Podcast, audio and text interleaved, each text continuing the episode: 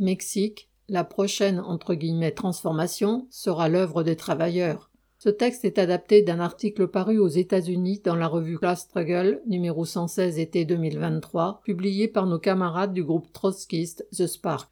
Lors de sa campagne électorale de 2018, l'actuel président mexicain, Andrés Manuel López Obrador, fit la promesse de lancer la quatrième transformation du pays, assurant qu'elle ne serait pas moins profonde que l'indépendance, la réforme et la révolution. La première transformation à laquelle il se réfère, ce sont les guerres d'indépendance contre la couronne espagnole. Commencées en 1810, elles aboutirent à l'indépendance du Mexique en 1821. Dans leur combat contre l'armée impériale, les classes supérieures mexicaines s'y étaient appuyées sur des mobilisations populaires, paysans et ouvriers agricoles, mineurs et muletiers, populations autochtones, qui échappèrent plus d'une fois à leur contrôle. La seconde, la réforme, désigne les guerres civiles qui secouèrent le pays de 1857 à 1867. Elles aboutirent à l'instauration d'un État mexicain unifié et consolidé sous la direction du général Porfirio Diaz, en même temps qu'à l'affermissement du pouvoir des propriétaires fonciers dans les campagnes. Pendant cette période, marquée par des interventions militaires directes de la France et des États-Unis, l'agitation sociale fut importante parmi les travailleurs agricoles et les tribus amérindiennes. La troisième désigne la révolution qui débuta en 1911, dont nous reparlerons. Les luttes de classe qui ont accouché de ce que Lopez Obrador appelle entre guillemets les transformations ont jeté les bases du développement capitaliste qui a conduit au Mexique d'aujourd'hui. Une classe bourgeoise au sens propre du terme est née. Les fondements d'une économie industrielle ont été jetés, faisant du pays un endroit particulièrement attrayant pour les entreprises des États-Unis qui voulaient investir dans la production, alors même que le Mexique se libérait de sa longue tutelle coloniale. Le Mexique fut envahi par les conquistadors espagnols autour de 1520. Cette conquête brutale aboutit à la disparition rapide de 95% de la population autochtone du fait des violences et des maladies. Pendant les trois siècles suivants, la société mexicaine, dominée par l'Église catholique et les représentants militaires et administratifs de l'Espagne, demeura arriérée. Seule l'extraction minière et les exploitations agricoles qui lui étaient liées connurent un relatif développement, note. Selon la Banque mondiale en 2022, l'industrie manufacturière mexicaine a produit plus de richesses que celle de n'importe quel pays d'Amérique latine et de n'importe quel pays sous-développé, à l'exception de l'Inde et de la Chine, qui comptent chacune plus de dix fois plus d'habitants. Les entreprises états-uniennes profitent énormément de leur emprise sur le Mexique, mais la majeure partie de la population mexicaine reste enlisée dans la pauvreté et la violence, et a désespérément besoin d'une quatrième transformation pour reprendre le vocabulaire du président. La nécessaire quatrième transformation dont se réclame Lopez Obrador n'a jamais été plus qu'un slogan électoral. Aucun homme politique, ni aux États-Unis ni au Mexique, n'a l'intention, et encore moins la capacité, de s'appuyer sur l'héritage des révolutions du passé. Mais ce sont bien les transformations auxquelles le président fait référence qui ont engendré le Mexique d'aujourd'hui et ont fait naître la classe ouvrière, seule force sociale capable de mener à bien la transformation de la société capitaliste en société socialiste, au Mexique comme dans le monde entier. La troisième transformation, la révolution mexicaine et ses conséquences 1910-1940. Bien que la dictature de Porfirio Diaz ait été garante des intérêts fondamentaux des propriétaires d'hacienda, une hacienda est une exploitation agricole de grande dimension, et de la bourgeoisie naissante, les uns et les autres ont commencé à trouver son poids de plus en plus gênant pour leur vie quotidienne comme pour leurs intérêts commerciaux, et ils étaient étouffés par l'impérialisme américain, allié indéfectible de la dictature. Une partie de la bourgeoisie s'opposa à la dictature, exerçant une pression suffisante pour que Diaz se sente obligé de promettre des élections équitables en 1910. Mais, après avoir établi un cadre pour ces élections, Diaz fit arrêter son principal adversaire électoral. Ce candidat, le riche propriétaire d'Hacienda Francisco Madero, appela la population à se soulever pour soutenir sa candidature à la présidence, et certains officiers, avec leurs soldats, se joignirent à lui. Comme lors des deux transformations précédentes, cette lutte au sommet ouvrit la porte à une vague de rébellion.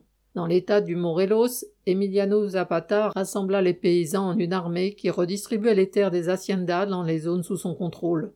Dans le nord, Pancho Villa forma une armée de travailleurs des haciendas, lui aussi en vue du partage des terres. En 1914, à la tête de leurs armées, ils envahirent Mexico. Cette occupation de la capitale fit grand peur à la classe dirigeante. Mais au bout de quelques semaines, les paysans, sans autre objectif que la terre et sans plan pratique pour l'obtenir, repartirent d'où ils étaient venus.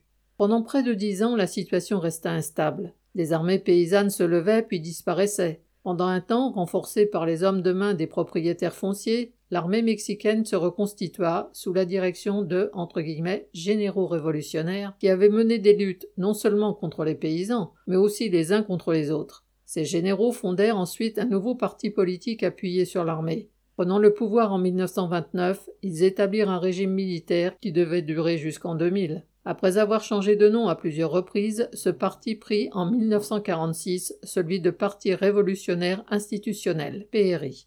La reconstitution de l'armée et la création du parti ne mirent pas fin au combat dans les campagnes. Même après la fin des conflits à grande échelle, une guerre civile larvée pour la possession de la terre se poursuivit dans les années 1930 entre les milices paysannes et les entre guillemets gardes blancs au service des propriétaires d'Hacienda. En 1933, les dirigeants du parti au pouvoir, à l'époque baptisé le Parti révolutionnaire national, choisirent comme président l'un des généraux, Lázaro Cárdenas, car il avait su contenir la mobilisation paysanne dans son état natal du Michoacán, en intégrant les organisations paysannes au sein de son pouvoir régional. Une fois au pouvoir au niveau national, son gouvernement lança une réforme agraire par en haut. L'État devint le propriétaire officiel d'environ 20 millions d'hectares, un dixième de la superficie du pays, provenant des haciendas, et il donna aux paysans le droit de cultiver ces terres qu'ils avaient déjà en grande partie occupées. Cela suffit à lier les principales organisations paysannes au parti de Cardenas et à l'État. Cardenas mena une politique similaire à l'égard des organisations de la classe ouvrière. Il se prononça en faveur de la syndicalisation et même de certaines grèves, notamment contre les entreprises étrangères. Les travailleurs saisirent la balle au bon. En 1933, on n'avait enregistré que 15 grandes grèves. Ce nombre passa à 202 en 1934 et à plus de 600 en 1935. Les syndicats furent légalisés, mais dans un cadre juridique strictement délimité par l'État. Une série de règles limitait leurs initiatives et posait toutes sortes de conditions à la légalité de leurs actions. En 1936, la principale fédération syndicale fut intégrée au parti de Cardenas, qui s'élargit alors et changea à nouveau de nom pour devenir le Parti de la Révolution mexicaine.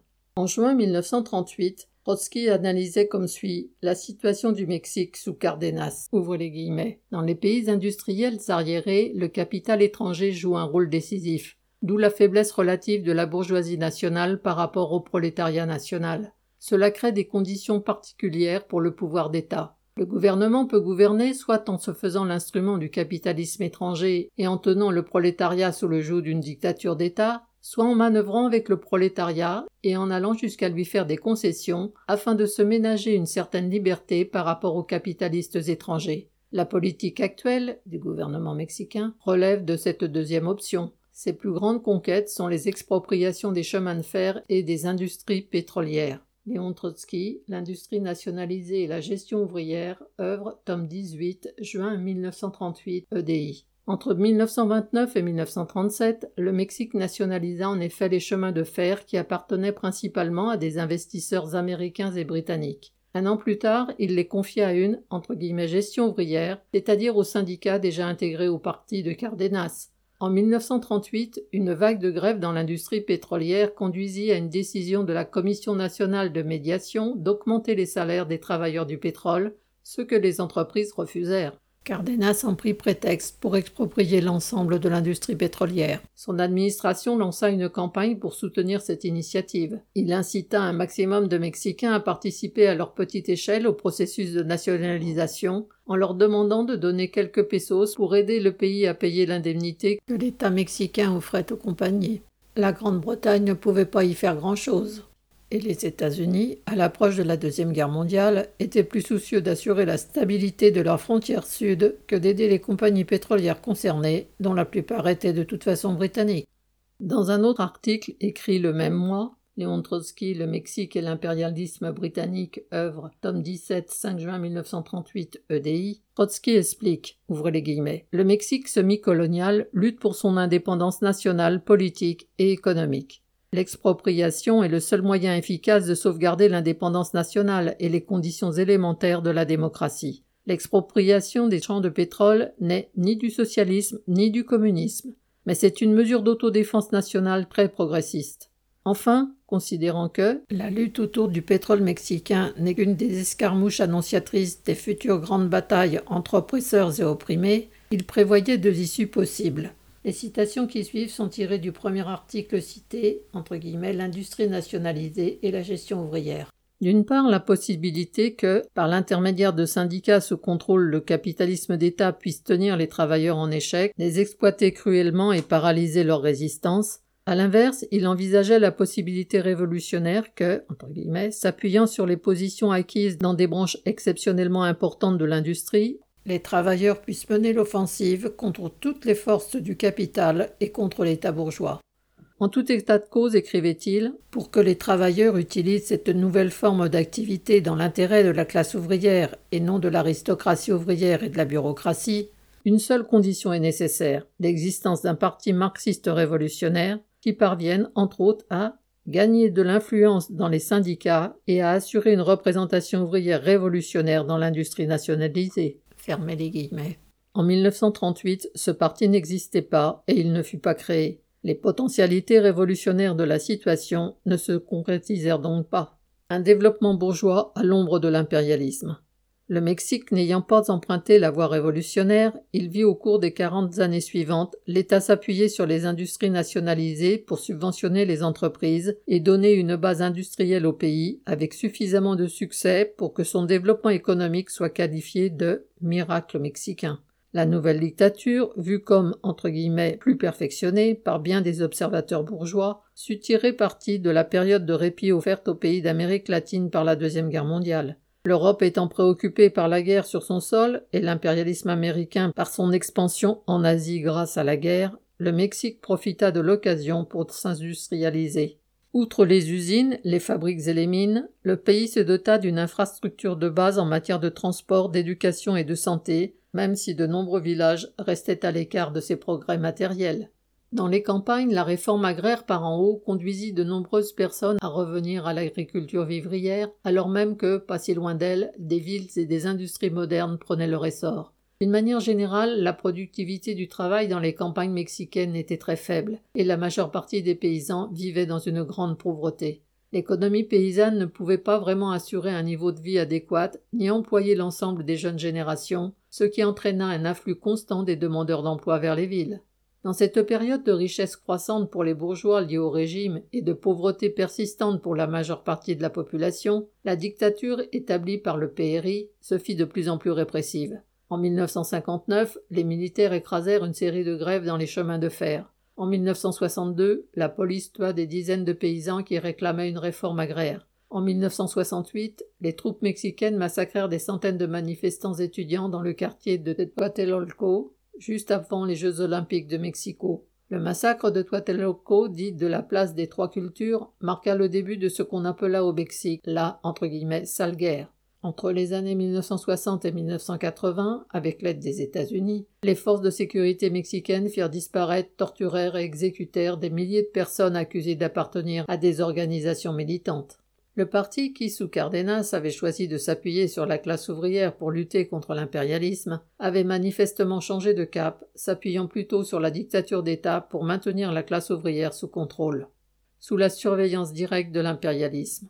La croissance de l'économie mexicaine rendit le pays encore plus attractif pour les capitaux états-uniens une fois passée la reprise économique d'après-guerre. Les investissements en provenance des États-Unis affluèrent. Longtemps, c'étaient les excédents produits par l'industrie pétrolière nationalisée qui avaient permis la croissance. Mais au début des années 1980, le prix du pétrole s'effondra. Le Mexique fut contraint de se tourner vers les marchés financiers internationaux, dominés par les États-Unis, pour renflouer les finances publiques. Ces renflouements en série furent assortis de conditions qui obligèrent le pays à ouvrir, plus encore qu'avant, son économie aux investissements et au commerce étranger. Le processus fut couronné par l'ALENA, accord de libre-échange nord-américain signé en 1994 entre les États-Unis, le Canada et le Mexique, qui consista essentiellement en une codification des changements en cours.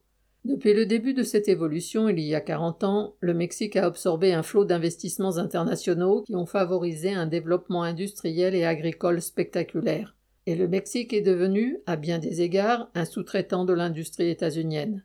En 2019, il était le premier partenaire commercial des États-Unis et il n'a été qu'à peine dépassé par le Canada depuis lors. De nombreuses usines mexicaines sont complètement intégrées à des chaînes d'approvisionnement transfrontalières. Les pièces font des allers-retours entre le Mexique et les États-Unis avant de se retrouver dans un produit fini. Ces chaînes sont très majoritairement contrôlées par des entreprises états-uniennes, européennes ou japonaises, produisant en grande partie pour le marché des États-Unis. Le Mexique fabrique et exporte chaque année pour 100 milliards de dollars de véhicules vers les États-Unis pour Stellantis, Ford, Nissan ou Volkswagen, qui comptent parmi les 20 plus importants employeurs du Mexique. La transformation économique de ces 40 dernières années a frappé de plein fouet les petits producteurs mexicains, en particulier la paysannerie. Ils n'ont pu rivaliser avec le maïs et les haricots bon marché cultivés aux États-Unis, qui ont inondé le pays depuis les années 1990 et entraîné la faillite de plus de 2 millions de petites exploitations. Les petits commerces n'ont pas plus été en mesure de faire face à la concurrence. La plus grande chaîne de supermarchés au Mexique aujourd'hui est Walmart, qui est aussi le plus grand employeur privé du pays. Actuellement, près de la moitié de la population vit en dessous du seuil de pauvreté, extrêmement bas au Mexique, notamment parce que les emplois créés n'ont pas suffi à compenser ceux détruits dans les petites exploitations agricoles et le petit commerce. Comme le souligne Lopez Obrador lui-même, alors qu'environ 1,2 million des Mexicains entrent sur le marché du travail chaque année, entre guillemets, au cours des 15 dernières années, seuls 500 000 emplois ont été créés par an. Ainsi chaque année, et depuis longtemps, 700 000 Mexicains n'ont le choix qu'entre trois voies l'émigration, l'économie informelle et la délinquance, voire le crime. C'est bien le manque d'emploi qui est à l'origine de la violence incessante, largement causée par les cartels de la drogue qui se sont considérablement développés depuis les années 1980 et sont eux-mêmes liés à diverses parties de l'appareil d'État. De plus, l'énorme armée de réserve industrielle constituée par les travailleurs privés d'emploi aide les employeurs à faire pression sur les salaires. Alors que Lopez Obrador s'est fait élire il y a cinq ans en promettant que sa quatrième transformation ferait fonctionner l'économie et le gouvernement mexicain, entre guillemets, pour le bien de tous et des pauvres en premier, ces politiques ont été pour l'essentiel peu différentes de celles des présidents précédents. Elles ont été conçues pour servir les intérêts de la bourgeoisie mexicaine et surtout des entreprises états-uniennes qui dominent l'économie du pays. Loin de redéfinir les relations du Mexique avec l'impérialisme, López Obrador s'est efforcé de vendre le pays comme une alternative à la Chine, en vantant ses salaires encore plus bas. En 2019, le secrétaire à l'économie a publié une brochure intitulée Les atouts du Mexique à l'intention des investisseurs étrangers potentiels. À la suite d'un graphique, la première phrase de la brochure explique, entre guillemets, Comme on peut le constater, les coûts de la main-d'œuvre au Mexique sont nettement inférieurs à ceux du Brésil, de la Pologne et de la Corée, entre autres. Oui, une quatrième transformation est nécessaire. Une transformation qui ne s'attaquera pas seulement aux problèmes de la terre, de l'emploi et de la pauvreté, mais aussi aux forces qui contrôlent le Mexique, c'est-à-dire à la classe capitaliste mexicaine et surtout à l'impérialisme américain la force qui pourrait transformer le Mexique existe. Les changements survenus au cours des quarante dernières années ont fait grossir considérablement la seule force qui a la capacité de transformer le Mexique, à savoir la classe ouvrière mexicaine.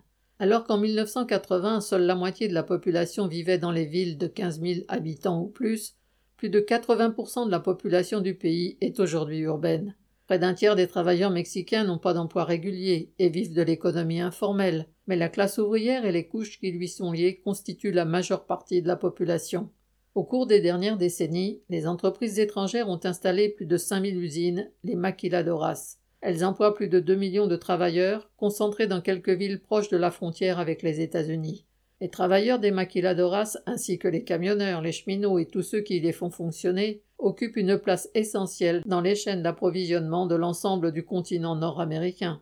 Et, malgré l'emprise de l'État sur les syndicats, ces travailleurs ont su organiser des grèves importantes. En 2019, à Matamoros, une vague de grèves sauvages a entraîné des dizaines de milliers de travailleurs des maquiladoras et d'autres grèves y ont éclaté en 2020 à mesure que le Covid se propageait dans les usines. Non seulement cette classe ouvrière possède une force qui lui permettrait d'affronter et d'écarter la classe bourgeoise nationale, mais elle aurait aussi les moyens, à l'occasion d'une révolution qui partirait du Mexique, de s'attaquer à l'impérialisme américain qui tient le Mexique sous sa coupe. Les révolutions, lorsqu'elles se produisent, débordent les frontières nationales. Les luttes menées dans une région s'étendent à d'autres. Jusqu'où pourrait aller une révolution initiée par la classe ouvrière mexicaine? Les travailleurs mexicains ont d'innombrables liens personnels, culturels et économiques avec les travailleurs de toute l'Amérique latine et des Caraïbes. De plus, point crucial pour ce qui est d'en finir avec l'emprise impérialiste, il y a tous ces liens qui unissent des travailleurs mexicains aux membres de leurs familles installées dans l'ouest des États-Unis, en Floride et au Texas, ainsi que dans les grandes villes comme Chicago et Saint-Louis. Aux États-Unis vivent 37 millions de personnes d'origine mexicaine, un nombre important à mettre en regard des 128 millions de Mexicains vivant sur le territoire mexicain. Ne serait-ce pas l'une des plus grandes ironies de l'histoire que de voir la révolution communiste internationale partir du Mexique, cette chasse gardée de l'impérialisme américain, avant de se propager jusqu'au cœur de la métropole elle-même? Bien des choses ont changé depuis 1938. Avant tout, la force potentielle de la classe ouvrière s'est considérablement accrue. Mais une chose reste inchangée. Il faut créer un parti marxiste, un parti communiste révolutionnaire, et il faut qu'il gagne de l'influence dans cette classe ouvrière. Cela n'est pas propre au Mexique. Cette tâche est vitale dans le monde entier et surtout aux États-Unis, la citadelle impérialiste qui domine le monde, aujourd'hui bien plus encore qu'en 1938. Et pour construire ce parti, il faut des hommes et des femmes comprenant au plus profond de leur être l'urgence de s'atteler à cette tâche. 27 juillet 2023.